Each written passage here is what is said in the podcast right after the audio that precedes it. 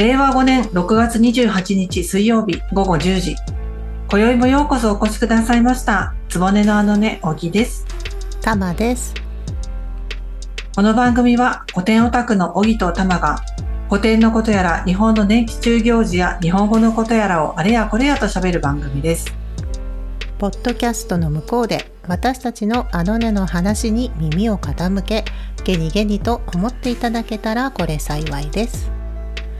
はい、さて6月後半ですけど、はいはい。来年の大河のメインキャストがねもう発表されてちょっと時間経ったんだけど、あとねその後、ちょっとどう気持ちは落ち着いた感じですか？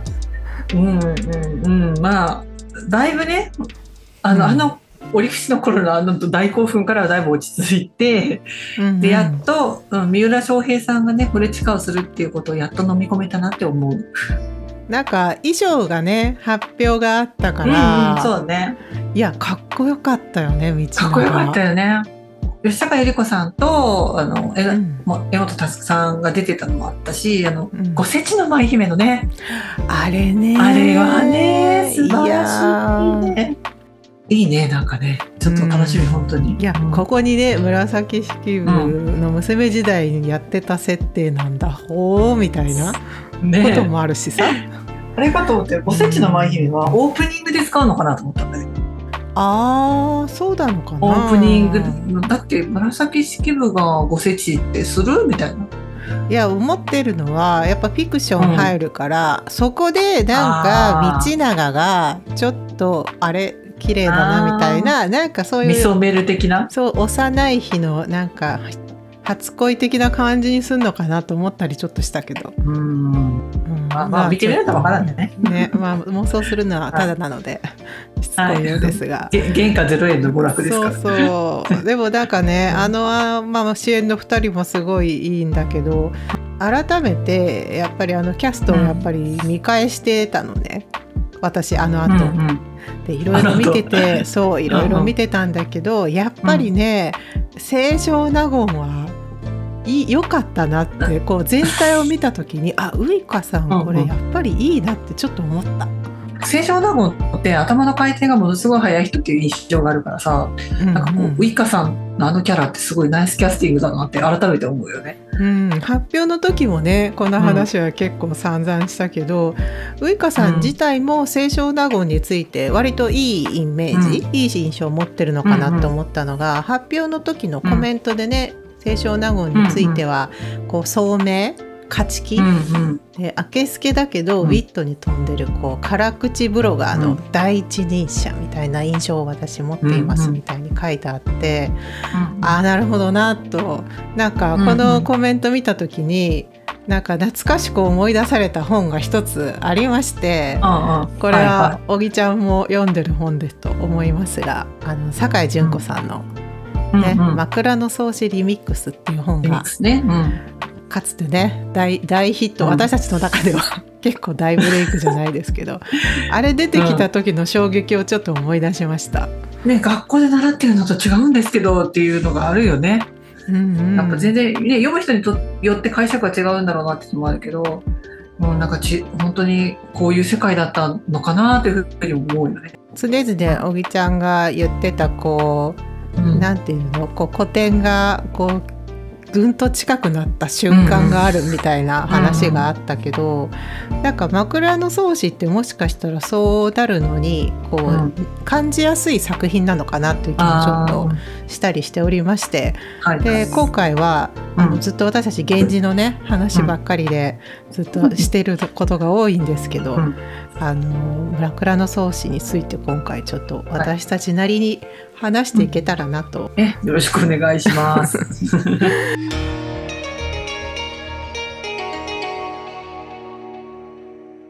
はい、そしたらまずあの枕草子っていうとうんあの中学校で古典を本格的にやり始めた時に出てくる作品なんだよね。で枕草子の冒頭部分を暗記させられたのをすごい覚えてるんだよね。あの、春はあけぼののあのところがさ。うんおたまも暗記したやっぱ。うん、なんか暗記多分しないといけなかったと思ううちの学校そのテストの範囲で覚えさせられたよね。そうそう枕草子で随筆っていうのを初めてちゃんと認識するっていうか、うん、あとなんだっけ三大随筆って習ったよね。はいはいはい、枕草子つれづれ草北条記か。北条記、そうそう。でも私残りの2個はね、あんまりなんだろう、面白くないイメージ。あんま好きじゃない。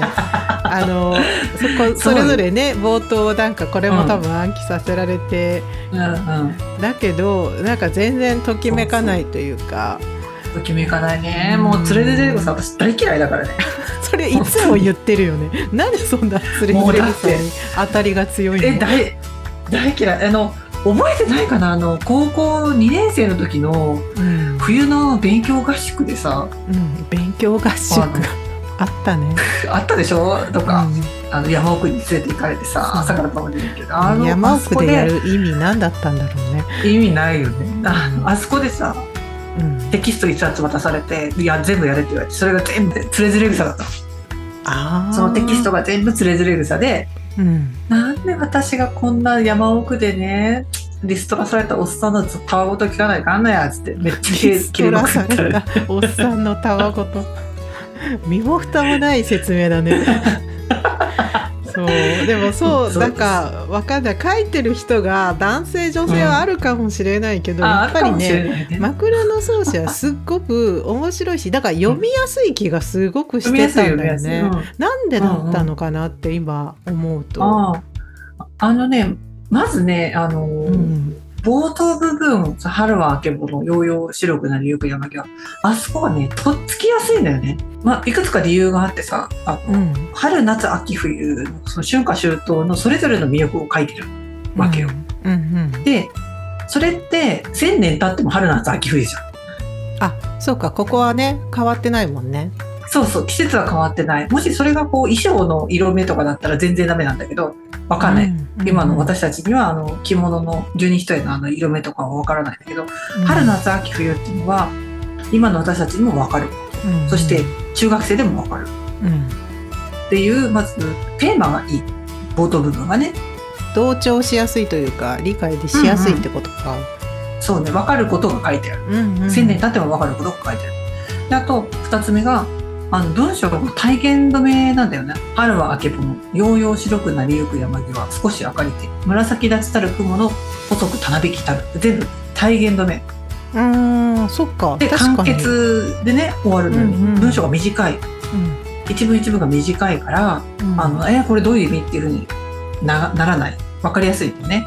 確かに、あの、古語辞典があれば、うんうん、引いていけば意味がわかるというか、つかみやすいのはあるね。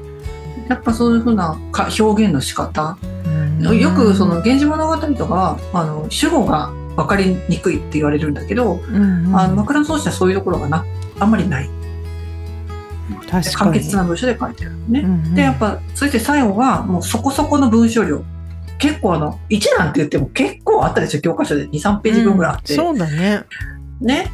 で、その、そこそこの文章量があって、しかも分かりやすいっていうので、うん、とっつきやすかったんだと思う。だから読みやすかったんじゃないかなと。確かに、源氏物語とかも、なんかよ、一部分を出されても、その前後のこととか、うん、これ、どういう状況で誰の話とか、うんうん、この人とこの人が、どういう関係とかが、本当にゼロだったら、文法と、単語を知ってるかどうかみたいな世界になってきて、うん、結構苦しい翻訳になるんだけど 確かにこのエッセイとかで「ああ春はこういうとこがいいと思わない?」みたいな話を翻訳してると、うん、あなるほどそっかそうだよねってこう、うんうん、ちょっと楽しくなるというかね、うん、そういうのはあるのかもしれない。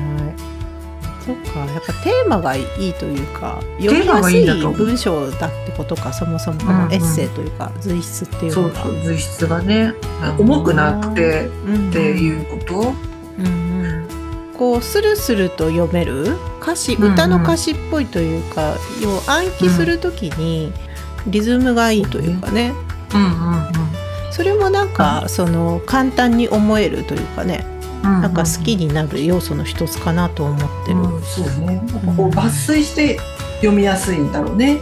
うんうん、一文だけでもわかるもんね。うん、確かに一個の季節だけでもいいわいいしね完結するしね。やっぱそういうのがあるから中学校の先生が教えやすいんだと思う初心者に。でもさその、うんこの冒頭部分「春はあけぼの」「ようよう白くなる雪山際」ってこうこの冒頭部分なんだけどさうん実はこれねあの平安の人だったらめっちゃびっくりしたはずのことが書いてある。びっくりっていうのはどういう？びっくり。え？え？は、春と言ったらね、昔はね、桜の花なわけよ。そこはでも今と一緒だね桜春とそういえばそうそう。うんうんそう春といえば花なわけよ。うん、それを、あの人は、あけぼのって言ったわよ。そっか一番最初に挙げてるやつが違うじゃないってことか、そう、そうそうそう。うん。だから普通は、春は桜、うん。花ね。で、夏が山とかホトトギスね。山？ホトトギス、うん山。山とかホトトギスが鳥？うん、で、えっ、と、秋って言ったら、もみじとか月。あーなんかわかる、うんわかる？わかうん、るでしょ？い今もそういうイメージある今もそうでしょ？そうだよね。で、でも、そして冬って言ったら雪なわけ。あまあそうだろうな。うんうん。でしょ？桜、山、もみじ、雪うん。うんなんだよね。花鳥風月じゃないけど。うんうん。で、だったところに、春はあけぼの。うん。でしょ？で、夏は夜でしょ？ああそっか。そうだね。ね？うんうん、で、秋は夕暮れでしょ？うん、冬は勤めて。全部時間帯なのよ。あだから、今までは物に対しての美しさ、あ、桜とか山、もみじ、月、雪っていうものに対する美しさっていうのから、時間帯に対する美しさっていうのに、を彼女は言ったの。これはでもすごく普通じゃないってことだよね。うん、そう、う。そういうこと。当時の平安の人からすると、はぁって、なんですってっていうような、んん。まあ言われりゃ確かに綺麗だね、そうだねっていうような、うんうん。新しい、こう、なんていうの、価値観のひっくり返すようなものだったんだよね。あの人たちにすると。うん。でこれはやっぱりね、あの、まあ、枕草子を書いた清少納言と感性っていうのが普通じゃない。うん普通っていうのは面白くないっていうふうにしてた人たちの文化なんだろうなって思う。ああそれね。ザ・停止イズムみたいなことだよね。うんうん。ああでもこれ難しいよねそう木をてらってじゃないけどちょっと違うのをうん考えるぞって思った時に、それが誰しもが「えっ?」てびっくりして「本当だ確かにその通り」ってなるうんってすっごくハードル高いよね。4つの季節で全部出さないといけないわけじゃない？うんうん。それはでもすっごい大変なことだよね。そうだよ。よくやったね。いや、すごいと思うよ。なんかう、んそれをね、結局学校でね、いきなり春はあけぼのって習っちゃうわけじゃん。そうそうそうそう。そうね。いきなりね、あの価値観ひっくり返された方を習習わされるわけよ、私たち。そうだから私とかも習った時にそう平安時代の人はあーやっぱり空とか天気とか見とるんかって思ってたもん 優雅だなみたいなそう違うとよ、ど反対なん。かその前、だからやっぱり今よく聞くあー春といえば桜うんで、うん。秋はお月見で団子だねみたいなのがやっぱりもともとは定番なんだよね当たり前だけど。もはあ。でも今やね、春はあけぼのって日本人のほとんどは多分それぐらいは知ってるっていうか あ春はあけぼのねはいはいとか。で、うんうん。思こんな宣伝後の私たちにまで思わせてるこの枕草子の冒頭はとんでもないね。すごい影響力じゃない？よく考えたら。う、すごいよね。で、しかもね、こう、その、美意識、美しいと感じる対象を、うん。物っていうのからうん。時間帯っていうのに変えたっうんていう、その、視点の変化よね。しかも全部時間帯シリーズで揃えたわけでしょ？いやそうそこでこれ見つけた時私さ天才じゃんってもう絶対思ったよねこれ来たとか思って書いてんだろうね。もうちょ天使様褒めてって言いながら書いてそうこれ良くないですか？だなんかこう神がかって降りてきたみたいななんかピンとこうやって降りてきてバーッと書いてうんうん。もう早く読んでほしいなのかわかんないね、けど、どういうふうにそれを見読んだ時に天使が何て言ったかとかも知りたいよいやね。ーなんか読んでるとことか食い入るように顔見てんだろうね。戦勝納言どどうですか？どうですか？ど私のこの提案みたいな。ね。まあでも褒められたんじゃない？当然ねなんか。本当に。いやワンワンみたいな。餌を待つみたいな。天使様ワンワン。褒めて褒めてみたいな。これすごくない？みたいな感じだったんじゃない？かしら。でも定番を作るってやっぱね一人の人間がやることではないからさこの季節感というか、そうそう。提案ですごい改めてよく考えたらすごい作品なんだね。そうなんですよ。で枕草子って一口に言うけど、まあ、うん。3種類の商談に分けられるわけよ。うんうん、で内容的にってことか。そうそう内容的にね、あの一個が、えっと、専門用語で言うと類従商談うんって言って、ものづくし。ものづくしね。習った習った。そう習ったでしょ、うんうん。で2つ目が随想商談って言って自然を観察すること。こう春はあけぼのみたいな。うんうん3つ目が回想商談。要するに日記天使様とこういうことをしました、天使様がこうなさいましたみたいな。うんうんのまあもちろんこの3つに分類できないものもあるんだけど3つで言うとものづくし自然観察日記ってこの3種類に分けられるわけよね。うんうん。であの枕草子を習った時思い出してほしいんだけど、はいはあのお菓子の文学ですって聞いたでしょ？い、うん、なんかそのお菓子っていうところをうん。空欄になっててテストで埋めたような記憶がある。であのお菓子の「お」があ普通の「お」じゃなくて「お」っていうのとお菓子じゃないのっていうのがなかった？私あったんだけどな。お菓子が？まずダブル O で始まる「お」で始まる言葉はないでしょって思ってたよね。あもうまたそんなこと思ってたんだ そういうもんだと思ってたよ。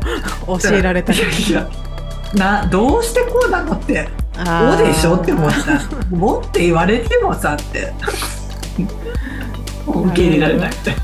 いつものあれってなったのとあと「面白おかしい」っていう言葉っていうのがなんで趣があるっていう風な言葉だったんだろうって。あーそっかそっか。意味のそうそう違いが出てるってことね。何何何って思ってて。ねうん。結局お菓子と対比するのが哀れでだってね枕草子のお菓子と「源氏物語」の哀れってあらわかった、そうだね、うん。なんかよくそれも試験に出た気がします。でまああの枕草子はねそうやってお菓子の文学趣があるっていうふうに言われてるんだけどこのさっき言ってたぶ分類のものづくしと自然観察うん類従商談っていうのと随想商談っていうのが、うん。そのお菓子趣があるっていうもの文学であるっていうふうに説明がつくわけ。よ。うんうん。そうだね。可愛いものは趣がある。で春のあけぼのは趣があるっていう風な言い方として説明がつくんだけどこの3番の「回想商談」って日記のところっていうのが難しいよね。やっぱ。うん。さあ趣があるって言われて「天使様がこうしました。趣があります」は？みたいな。まあそう。趣があるっていう言葉自体が今そんなにさ、うん。日常で趣があるって言わないじゃない、そう言わないよね。そもそも。それもなんか難しく感じる理由の一個なのかなって気はまあするよね。なんかお菓子ってどういう意味というかどういう感じ私たちだと言うとどういう感情がお菓子なのかなって私も当時よく考えたらなんかよく分かったような分からないようななんか趣があるってそれは試験に答えるんだけどさ趣があるいいってことかなつまりっていう か趣があるっていうこ言葉自体をこの時初めて知ったよね。そうだよね。でなんか学生時代やっぱそういう悶々とさなんとなくまあ、ううんん趣があるとか思ってたんだけどそれこそさっきちょっと話がしてたあの酒井純子さんの「枕草子リミックス」を読んだ時にねちょっとギャルっぽいというかさお菓子の後ろに「糸お菓子」かっこびっくりマークみたいな感じ、うん。なんか女の子同士でキャッキャ盛り上がって「えこれどこれうんまさにお菓子じゃない?」みたいななんかキャッキャしてるような こうみんなが同意してなんかこう盛り上がるみたいなこういうのって最高だよねみたいな素敵だねっていうような感じの使われ方のお菓子じゃないかみたいな感じの本を読んだ時、そんな印象があって、うん。その時私ちょっとすごく納得したというか、あなるほどこういう。こういうこうこうこういう状況でこれって最高だよねっていうあ確かうん。に確かにっていう感じのノリがお菓子なのかなって、うんその当時なんかすごく妙に納得して、あの本って発表されたのが2007年ぐらいだから、私たちがいわゆるアラアラサー時代なの。よ。おお、マジで？そうそう2007年そう。だね。だまさにそういうこう清少納言みたいにこう社会に出て働いていて、うんうん。なんかそういう中でのなんかみんなのこうやり取りみたいなことで言うと、なんか妙になんか自分の年齢的にもうんうん。そうだったのかもしれないけどその時代にああいう本で実はこういう感じのノリでなんていうのなんか女同士の愚痴をこんな風に面白おかしく書いてみんなで盛り上がってあの男たちを笑っておりますみたいな。あー。わかるわかるみたいな。なんか給湯室みたいな。あへえーとかって。うんそうそうその時にやっと私はそれこそそういうぐらいの年齢になってあおかしい。あなるほどねってちょっと酒井純子さんのおかげではあってだいぶあの分かったような気にはなってたんだけど確かに、うんうんその1と2はそれですごく腹落ちするというか、ただ3はうんうんそうだよねなんか全部がそれで説明できない気もするよねなんか。そうそうなんだよオールね。マイティじゃないというかそのうんうんノリが全て通用しなくなるのが3って感じかな。三うんそうそううん歴史的商談っていうのね。ねでこれがねあのお菓子じゃなくてこれね、月々詩っていう言葉に変えるとすごくしっくりくるんだよね。うん、ああ月々月しか々詩。はい。月々詩っていうとあの似つかわしいとかぴったりとかっていう意味うんうんうんうんなわけよ。うんだから春はあけぼの春とい春はあけぼのが要するに夜明けね春は夜明けが夜明けの頃合いが趣があるっていう言い方じゃなくて春と言ったら明け方がぴったりよね。明け方のあの風情が春にぴったりよねとかそういう風な言い方うんうんになるんだよ。だから似つかわしいぴよぴったりよねっていう風に訳していくとうん。なんかいろいろそれこそね日記的な商談とかいうのもストって落ちていくよね。うん。月々詩ってこれを言ってる人が多分あまりいないかもしれないんだけど、うん、なんかこうその季節その季節の、まあ、行事とかさあの雰囲気とかがあるわけじゃん。うん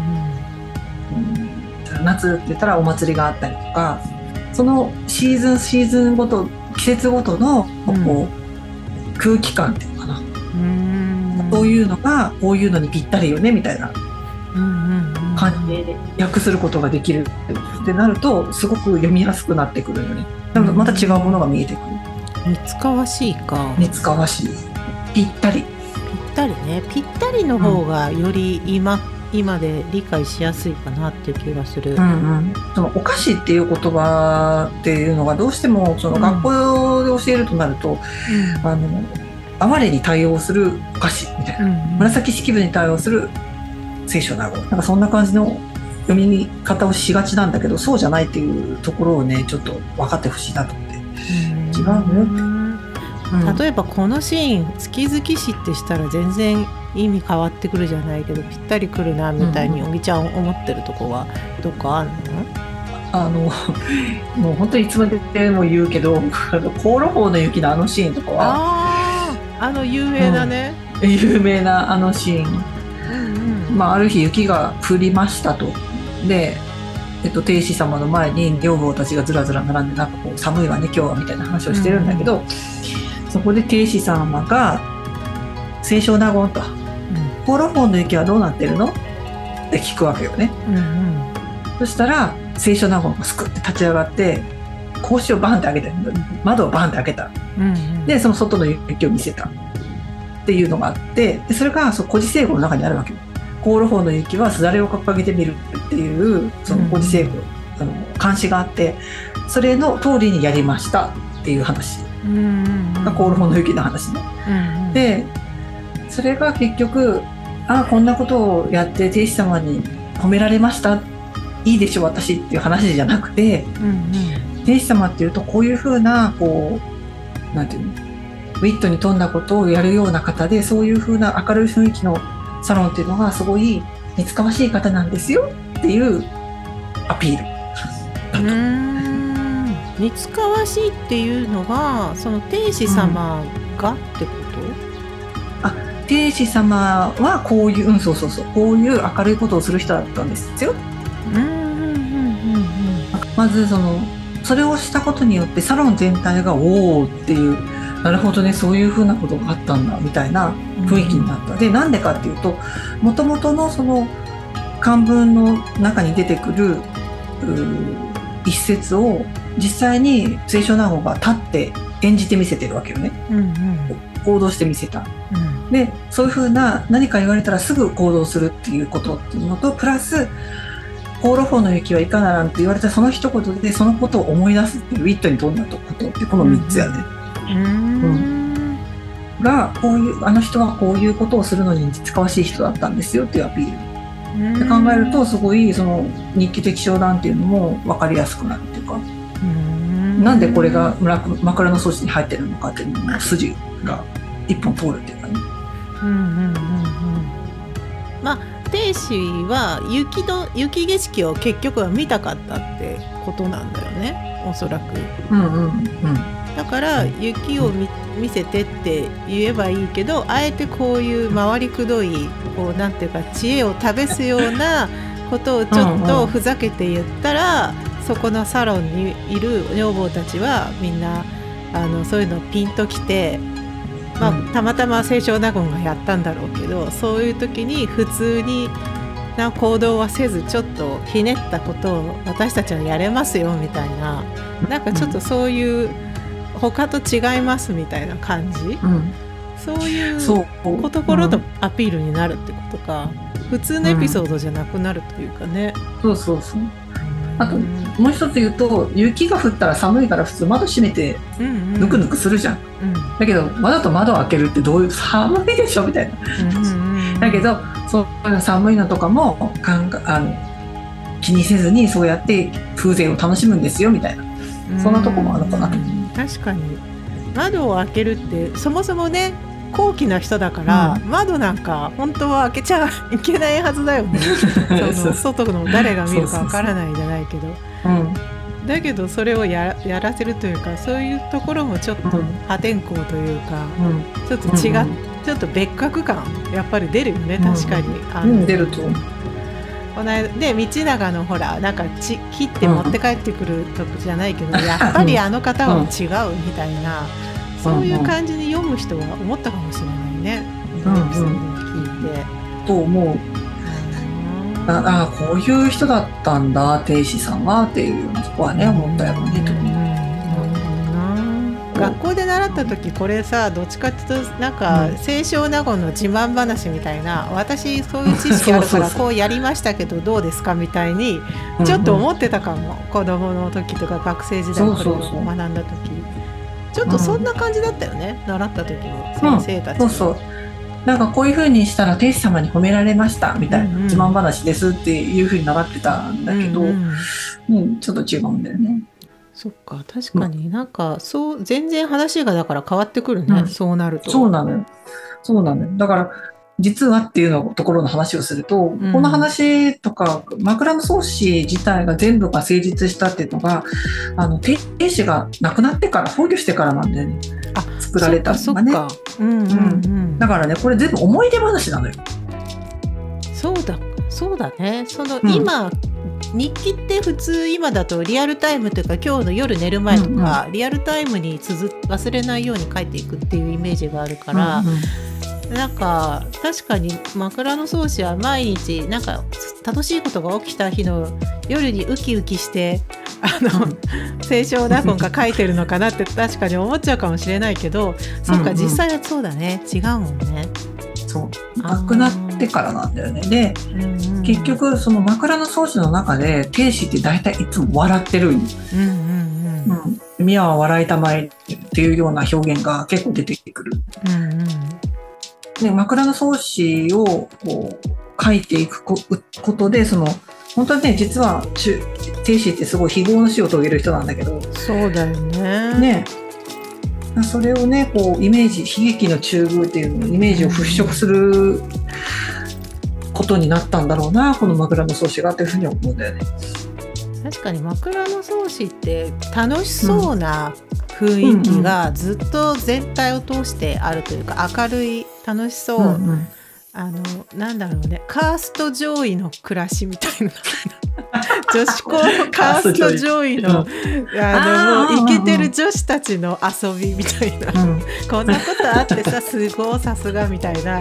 いいなってその 下々はほさっぱ違いますなみたいな感じで見てるみたいなイメージでやっぱり悲しさとか暗さみたいな、うんうん、確かに伝わってこないけど、まあ、伝わらないようにしうん、してたのかもね。そうだね、うん、そう言われそれはあると思う、うん、本当にな。なんかそのためにそういうシーンを作っていて、うん、でそういうシーンをいっぱい出してそういう雰囲気が天使様には似つかわしいというか、うんうん、こういう場に天使様がいるっていうこのこれこそがなんかあの高級のすあるべき姿だだはずでしょ、うん、っていうようなことをこうちょっと同意させたいというか、うん、まあ読んでる人たちはそうだよね。もう亭主が亡くなった後とかに読んでる人たちはああこういうことあった、うん、あの頃は良かったなじゃないけど。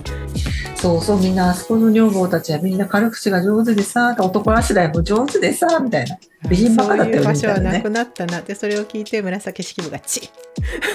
そんなこと本当にあったのかしらね。私知りませんけど古い話だから。みたいなね。チッってなる。でもそういう意味では成功してるよね。そう思わせてるわけだから。そうなのよ、うん、すごいと思う、うん、あ暗いところがみじんも出てこないっていうね、うん、本当に。すごいな。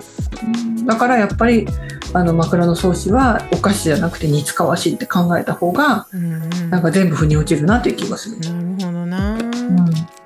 なんかこう、本当のお嬢様は本当になんか裏の辛いところとか見せない問題じゃない、うん、昔から少女漫画ってそういう感じだけど 天使って本当にそういうイメージじゃない、なんかこう、ね、私は全然大丈夫です。全然辛くないですよ。楽しいし、幸せです。っていうふうにちゃんと、その演じてるというかそう望まれてる自分であるために頑張ってるみたいなイメージすごくあって、うん、それをなんかこう清少納言とか周りの人たちもそのそれを分かってて、それを作るその雰囲気を作るためにこう一生懸命やって、うん、こう外からはすごくそのその苦労というか頑張りをバレないようにというか見せないようにすごく頑張って。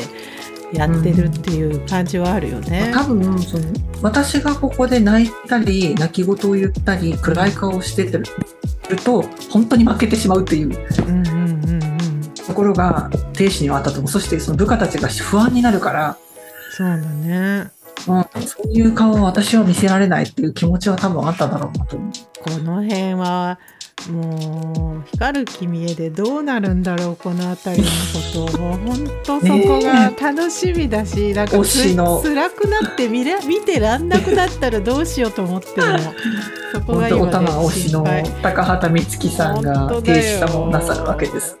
でウイカさんがいろいろやるわけでしょ？頑張ってコマネズミのように働いて そして三浦翔平さんがね。いやー、いい華々しく出てくんだろうな。で、名王の眠りを驚かすとか言うのかないや、あれ絶対あのシーン出るよね。出るよね、出るよね。鶏の声が出てくるのかな。そうそうそう。いや、そうなるとやっぱりもう本当一条天皇ですよ。誰がやっと私ね最近思った。あ何？また毎回発表してるけど 今回誰ですか？最近思ったのが野村萬斎の息子。ああ野村祐樹さん？おいくつぐらいだっけ？野村祐樹さんって、うん、20代の前半じゃないかな。じゃあいいかもね。その世界の界隈の人は出てきておかしくはないですよ。おかしくはない、おかしくはない。本当に。そうなんだよ。いいやうん本当に枕草子の名場面がいくつ出てくるかだけど、やっぱり本筋に行くためにそんなにねたくさんはさ、り、うん、多分出せないんだろうな。そうね。いやーなんかね枕草子ちょっとまた読み返したくなってきたなだんだん。ねちょっとウイカさん でももう読み私毎回今もずっとそう脳が侵されてきてるからさ多分枕草子読み出したら 全部ウイカウイカさんで再生されると思う。そうなるよね。私もそう思うよ。なんで私の頭の中ではもう実助はあの秋山さんだし、どこで読んでも醤油記って出てくると、ああ、秋山さんが書いて違う違うみたい秋山さんはな。書いてないです。書いてないです書いて。書いてないんですけど、書いてる姿が目に浮かぶ。なあ。おぎちゃんはどうだった？